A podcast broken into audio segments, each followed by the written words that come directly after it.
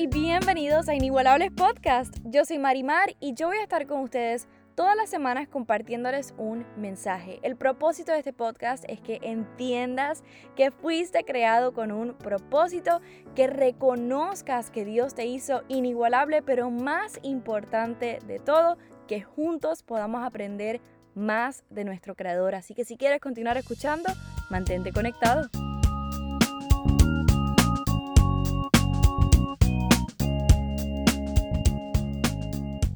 Hoy voy a hablar de un tema que me ha tomado mucho trabajo y todavía a veces me toma trabajo hacer y eso es liderarme. El título de este podcast es Aprendiendo a liderarme. Muchas veces queremos ser líderes, guiar a las personas, pero no sabemos liderarnos a nosotros mismos. Y aunque es más fácil liderar a otros, si queremos ser gran líderes, líderes que realmente impactan, tenemos que aprender a liderarnos primero. Es difícil. Esa es la realidad. ¿Por qué? Porque fallamos, a veces nos desilusionamos, nos presionamos o simplemente se nos olvida cuál es el enfoque y comenzamos a ver cómo podemos mejorar para agradar a otros.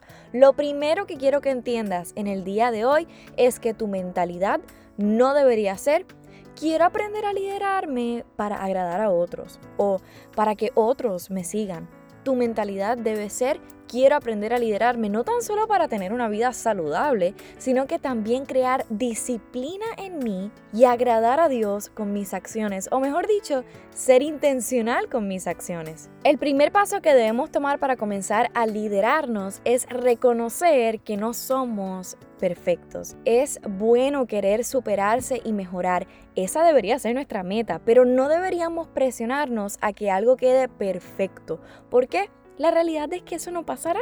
Si algo he aprendido es que es mejor dar tu 100% y no exigirte la perfección. Siempre lo he dicho y lo continuaré diciendo, no somos perfectos.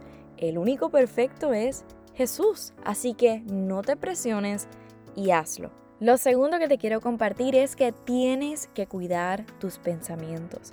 Pensamos que no, pero tu manera de pensar tiene un impacto bien grande en cómo vives. Si tus pensamientos son negativos, tus palabras y acciones no tardarán en serlo también. Identifica esos pensamientos negativos que realmente no te ayudan y reemplázalos con pensamientos de vida. Por eso es tan importante leer la palabra de Dios, llenarnos de palabras de aliento. Hay que tener mucho cuidado con lo que consumimos porque lo que consumimos tiene mucho que ver con los pensamientos que vamos a tener, así que tenemos que cuidar nuestra mente de cosas negativas, tenemos que tener cuidado con lo que consumimos en las redes sociales, en las películas. Es imposible sacar todo lo negativo, obvio, pero tu meta debería ser llenarte de palabras de aliento y contenido que realmente te ayude. Por eso también es importante establecer límites. Hace varios meses yo hice una semana sin redes sociales y sin mentirte, yo pensé que se iba a ser lo más difícil, pero fue la semana en la que mejor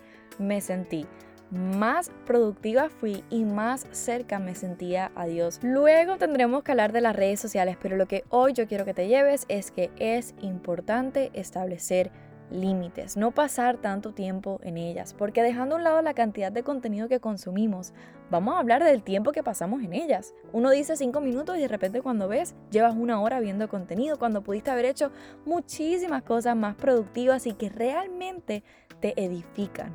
Para liderarnos mejor, necesitamos tener prioridades.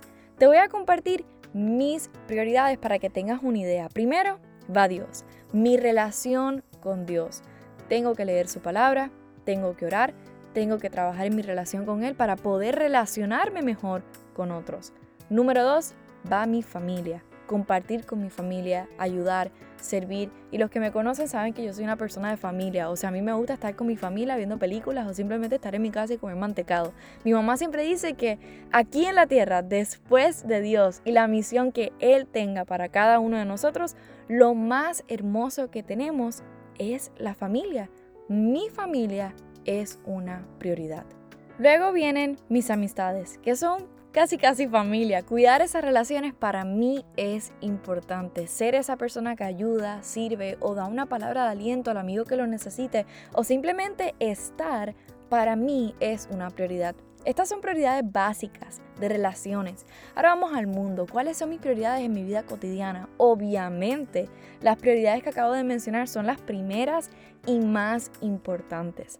Pero hablando en cuestión de trabajo, pasiones y deberes, mi prioridad es el podcast, mis estudios, prepararme para lo que quiero lograr en un futuro y a donde Dios me quiere llevar. Así que debes hacer una lista de tus prioridades. Como dije, para mí mi relación con Dios es mi prioridad número uno. Si yo no lo busco a Él primero, las cosas no me salen muy bien. Ya les dije que para liderarnos mejor tenemos que reconocer que no somos perfectos, reemplazar esos pensamientos negativos con pensamientos de vida, establecer límites con las redes y películas y organizar nuestras prioridades. Pero esto no es suficiente. Yo no puedo acabar el podcast aquí y decirte, ok, ya, con esto que te dije, tú vas a poder aprender a liderarte mejor. No, porque llevar a cabo estos puntos con una actitud incorrecta no dejará que realmente aprendas a liderarte. Yo te voy a compartir cosas que yo he aprendido en el proceso de aprender a liderarme mejor. Y mi anhelo es que pueda ayudarte y ser de bendición para tu vida. Número uno, sé honesto con los demás y contigo mismo. No te pongas metas que sabes que no vas a cumplir, ni trates de justificar tus acciones. Sé honesto, no hay nada mejor que decir la verdad, aunque sea difícil admitir al principio, porque algunos son un poquito stubborn, como yo, que dice como que no, yo me puedo levantar temprano, yo puedo hacer esto, y la realidad es que es mejor admitir y decir en dónde fallamos para poder mejorar. ¿Por qué? Porque vamos a ver el fruto y va a ser mejor al final. Número dos, ten un corazón humilde. La humildad nos hace reconocer y entender que lejos de Dios somos nada. Entendemos que no es por nuestras fuerzas o trabajo, sino que es Él quien nos lleva, dirige y abre caminos. No permitas que tus logros te consuman y hagan pensar que eres todo. Porque hoy te digo y exploto tu burbuja, no eres tú, nunca fuiste tú, solo es Dios. Número 3. Escuchar. No nos podemos encerrar en que lo estamos haciendo bien y esta es la manera de hacerlo y no escuchar lo que otros nos quieren decir. Y a lo que me refiero con esto es a la famosa crítica constructiva. A veces nos ofendemos, nos sentimos mal, decimos, no, pero yo lo estoy haciendo bien. Pero cuando esto viene de personas que verdaderamente quieren lo mejor para nosotros, es importante escuchar. Número 4. Sé sabio. La palabra dice que el temor del Señor es el principio del conocimiento. La sabiduría se adquiere primero respetando a Dios y reconociéndolo. A través de nuestra relación con Él y su palabra, vamos a poder tomar decisiones sabias, decisiones que nos ayudarán a liderarnos mejor. Y volviendo al punto número 3, cuando adquirimos sabiduría, vamos a poder escuchar y recibir esa crítica constructiva. Vamos hasta amar la disciplina porque sabemos que el resultado de todo eso tendrá su recompensa. Número 5. Paciencia. Uno de los frutos del Espíritu es la paciencia. No podemos desesperarnos cuando no vemos resultados inmediatos.